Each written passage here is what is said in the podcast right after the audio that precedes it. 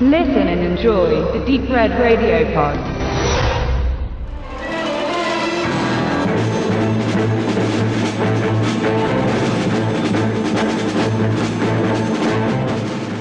Wir besprechen als zweiten Film unserer Menschenjagdnacht in Berlin Turkey Shoot von Brian Trenchard Smith.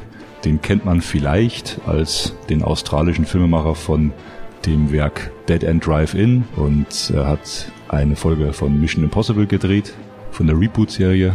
Und Benedikt, es ist ein Film, der geht dicht und düster los und endet im Trash-Chaos, muss man so sagen.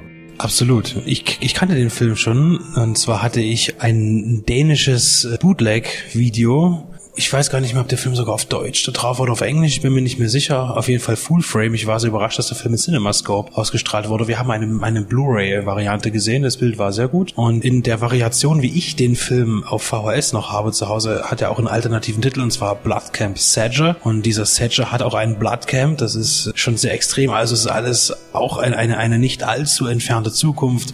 Chaos und Gewalt auf den Straßen und man ist schnell dabei, mal aufmüpfige Menschen oder Systemkritiker in irgendwelche Anstalten zu stecken, zum Beispiel in, ja, in dieses merkwürdige Lager, was eigentlich nicht wirklich ein Arbeitslager ist. Eigentlich ist das einfach nur ein, ein, ein Konzentrationslager, wo die Leute halt da irgendwie permanent im trockenen Staub irgendwelche Beete anlegen und den ganzen Tag in irgendwelchen Overalls rumrennen und irgendjemand hinter ihnen eine Peitsche schwingt. Also so richtig konzeptionell ist das jetzt nicht, aber darum geht es auch nicht, denn irgendwann, es werden ein paar Figuren vorgestellt und diese Figuren werden dann irgendwann entlassen, um dort ein paar äh, Leuten als Beute zu dienen, die gerne auf Menschenjagd gehen möchten. Das ist schon der ganze Witz an der Sache. Und der, der größte Witz ist eigentlich der Affenmensch, der da irgendwie auftaucht, der, der dem, dem ganzen ernsten, bierernsten Szenario eigentlich, das ist eigentlich gibt es in dem Film nichts zu lachen, aber dann es ist es ist ein sehr, sehr merkwürdiger Film, weil es gibt dann doch mal hier und da Momente, die doch sehr komisch sind. Vor allen Dingen, wenn der Film dann anfängt, ins Trashige zu gehen,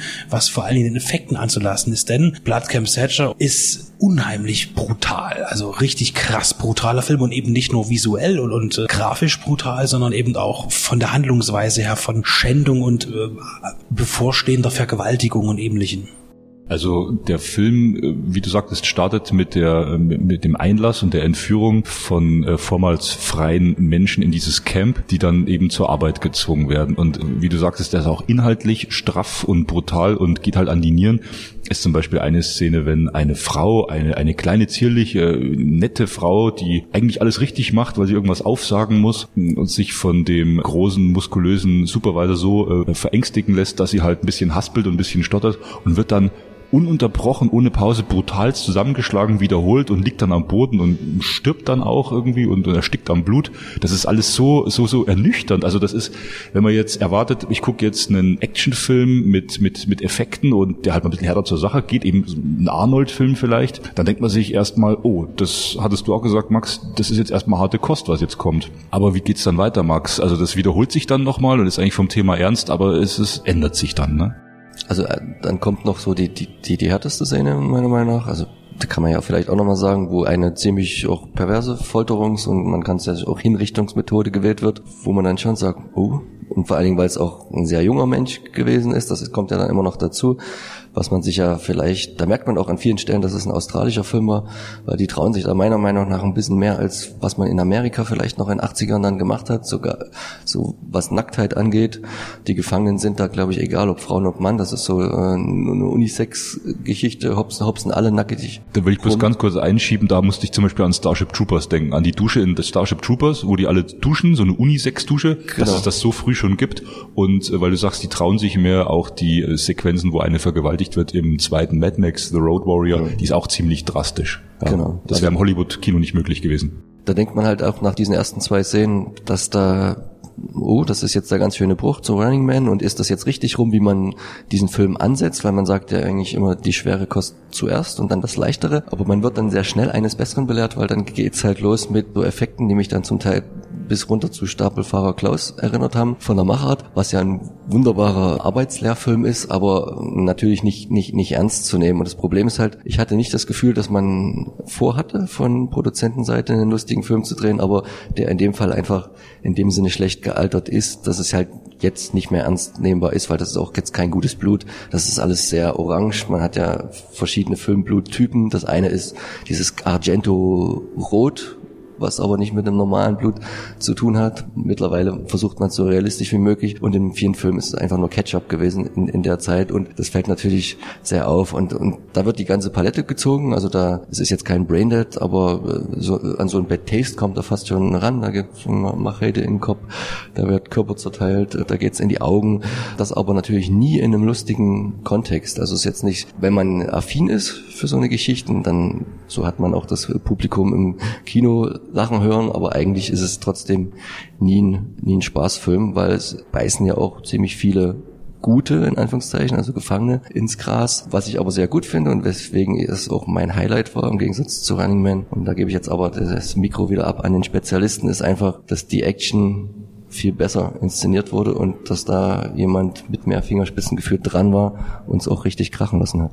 Vor allen Dingen ist der Film erstmal kein billiger Film. Also der ist schon auf einem hohen Niveau produziert worden für seine Preisklasse, würde ich sagen. Denn vor allen Dingen an der Kamera merkt man das. Die Kameraarbeit ist großartig. Die ist sehr straff, also die, die hat auch ein paar tolle Fahrten. Die senkt sich und hebt sich gute Blickwinkel gewählt. Gerade vor allen Dingen auch in Szenen, wo man Natur hat. Also im Hintergrund Landschaft wird auch ganz viel beachtet in dem Film. Also man hat auch, auch schöne Settings, also wirklich auch teilweise in dem Wasser, diese dschungelartigen Sachen, wo man auch schön mit Pyroeffekten gearbeitet hat, was jedem Umweltschützer dir Tränen in die Augen treibt. Aber man hat auch mal ein ganzes Feld dort abgebrannt irgendwo. Da dachte man schon, Gottes Willen, hier die große Dürre hier seit 30 Jahren. Genau. Im Übrigen, das Geräusch des Verbrennens Brennen des Feldes war Popcorn.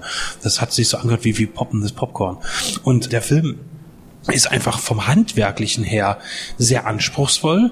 Die, die Splatter-Effekte sind auch vom Charakter her, es ist trashig, aber es ist vom, vom, von der Machart her nicht trashig. Also möchte ich sagen, äh, da werden ja auch mal Hände abgehackt und das, also geht's ja also wirklich unfassbar viele verschiedene Situationen dann, wo dann irgendwelche Leute Körperteile verlieren oder, oder zumindest äh, beschädigen lassen müssen wollen.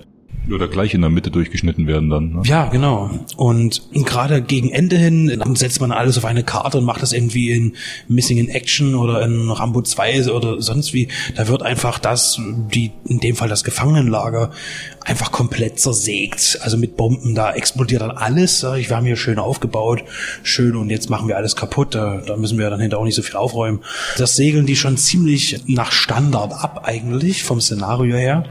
Es stört mich aber nicht weil ich eben finde, dass der Film sehr gut gemacht ist.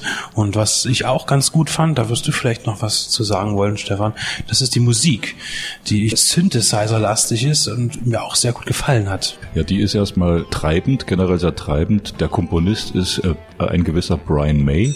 Das ist eben nicht der Bassist von Queen, äh, die heißen gleich, aber Brian May ist Australier, der hat eben schon so den Mad Max-Film zu den Originalen die einen großartigen Soundtrack geschrieben. Die waren komplett orchestriert und ähm, wie du sagtest, bei Turkey Shoot ist das am Anfang ähm, schon eher Synthesizer getrieben. Also es ist, man hört die Zeit raus. Es war 81, 82, ich glaube 81. Wird dann aber zwischendurch und gerade auch am Ende wieder sehr orchesterlastig. Also es ist sehr wuchtiger, sehr kinetischer, pumpender Soundtrack. Wir hatten den Begriff schon mal und hat nicht so die äh, eindringlichen melancholischen Melodien wie die Mad Max Filme, die ersten beiden. Das ist schon nochmal ein anderes Niveau. Aber der Name Brian May, der, der trifft schon den, den, den Zuschauer, wenn man am Anfang liest, ja.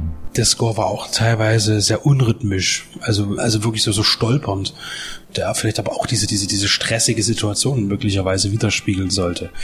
Das ist mir so noch aufgefallen.